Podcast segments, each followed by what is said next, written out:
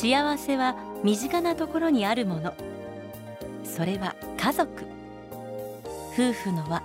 親子の絆を確かめ合い深め合う。そんな家族円満のヒントをお届けします。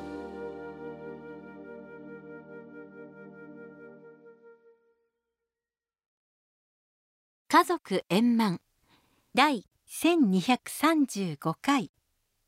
この番組は天理教導遊者がお送りします。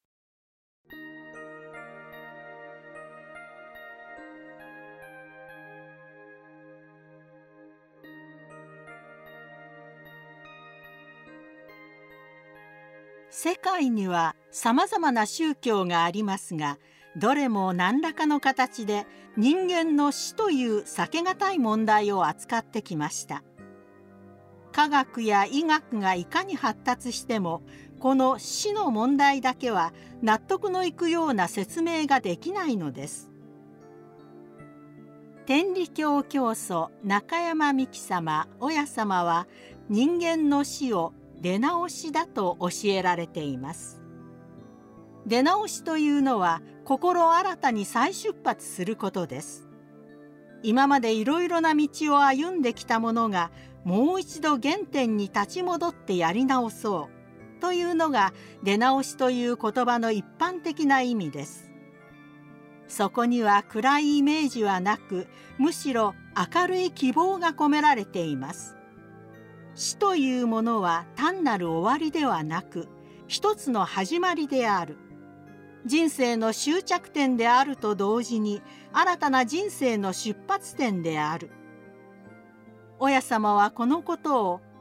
古い着物を脱いで新しい着物と着替えるようなものと分かりやすい例えで示されています。私たち人間の体は元の親である親神様から貸し与えられているもの。つまり人間にとっては借り物です。自分のもののようであって自分のものではない。故に死ねばそれを命の元の親へお返しするのは当然のことなのです人間は誰でも物を人から借りれば必ずお礼を言ってお返しするでしょう。それと同じで私たちはいつかこの世を去る時長年の間親神様からお借りして結構に使わせていただいたこの体を感謝の気持ちを込めてお返しすればよいのです。いつお返しすることになるかは親神様の決めることです。しかしお返ししてもそれで終わりではありません。人に物を返したからといって返した人はそれで終わりになるでしょうか。借り主は依然として生きています。そして貸主との関係も変わらずに続いていくのです。その借り主こそ人間の魂なのです。体は死んでも魂は生き通し体を中心としたものの見方から魂を中心としたものの見方へと180度転換することこれが親神様の望まれる陽気暮らしへ近づくための道なのです。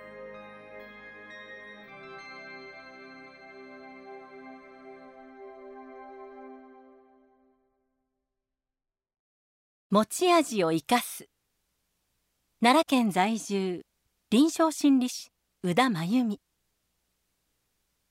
友人から勧められ多肉植物を育てるようになりその種類の多さにびっくりしました。トゲトゲしたものから葉っぱがふわふわのものぷっくりとした肉厚のものなどどれも芸術的な美しさや可愛らしさがありすっかりその魅力の虜になってしまいました。先日大きく伸びた茎を切って挿し木をしてみました。初心者の私は多肉植物の挿し木の仕方や増やし方を調べてみてびっくり。多肉植物の場合他の一般的な植物と違って挿し木のために切った茎を水に挿してはいけないのだそうです。これまでの習慣からすると植物がしおれてしまわないように切ったらできるだけ早く水に刺して水を吸い上げる方がいいと思っていましたが多肉植物は逆にしばらく水をやらずに切った茎の部分を乾燥させるのです。そして土に植えた後もすぐには植木鉢に水をやらないのだそうです。そのことを知って驚き水をやらないで大丈夫なのかと心配になりましたが書かれてある通りに挿し木をすることでとても元気に成長しています。この多肉植物の性質に合わせた育て方を知ってこれは子育てや人育てにも通じるなと感じました。これまでの習慣から当たり前のようにしている声かけが本人の性質に合わないこともあるかもしれません。世界中にはおよそ80億人の人が存在していますがその中で誰一人同じ人が存在していないというのは考えてみるとすごいことです。極めてよく似ていると言われる一卵性の双子であってもそれぞれに個性があり同じではありません。みんな違ってみんないいという金子みすずさんの有名な詩の通りそこには優劣も存在しません。かけがえのない一人一人として存在するのが私たち人間です。そう考えるとなんと尊いものでしょう。一人一人が独自の持ち味を持った尊い存在として生きている。せっかくならその持ち味を生かして人生を楽しみたい。そのような人生が送れるかどうかに大きく影響を与えるのが子どもの頃の体験です。自分の持ち味を認めてもらった経験がその後の生き方に大きく影響するのです。親の愛情はとても深いものでとにかく子供には健やかであってほしい。そしてできる限り子供の可能性を伸ばしてあげたいと思う親御さんがほとんどだと思います。そのためには今までの習慣や自分が正しいと思っている教育方法が目の前の子供にふさわしいのかどうかを見極める必要があります。合わない場合子どもが自分の能力を発揮できずに苦しむだけでなく親もどうしてよいのかわからないという状況に陥ることも少なくありません。カウンセリングの現場にいるとそのような親子に出会う機会が多くあります。親が悪いのかというとそうではありません。子供がどういう存在でどんな持ち味がありどのようにしたらそれを生かすことができるのか。ということを知らなかっただけなのです。もっと言えば親自身も自分の持ち味を分からずに生きている場合が多いのです。その持ち味にはいろいろなものが含まれます。例えば何かをする時には考える前に動くという人もいれば逆に動く前によく考えるという人もいます。人のために何かをしたい気持ちが強い人もいれば自分の成長のためにとことん集中できるという人もいる。人を楽しませることに長けている人もいれば地味にコツコツと職人のように取り組める人もいます。親と同じような持ち味を持つ子もいれば全く異なる持ち味を持つ子もいます。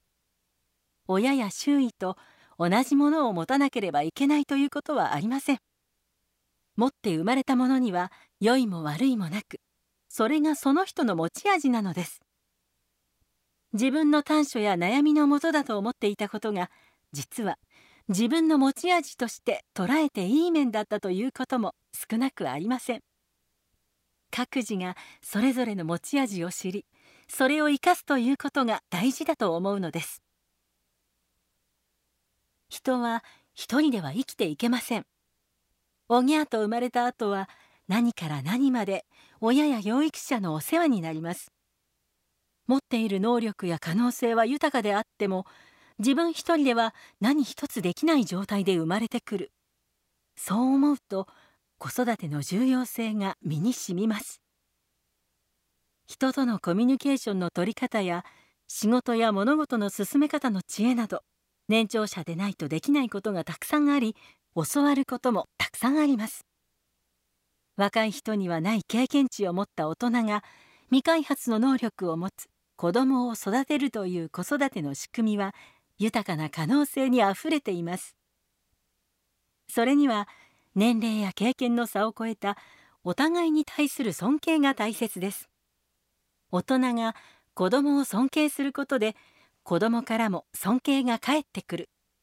人としての豊かな可能性を広げるために一人一人の持ち味を大切に生かす視点を持ちたいと切に願っています。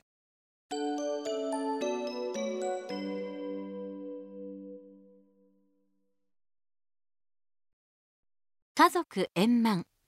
第1235回。天理教導遊者がお送りしました。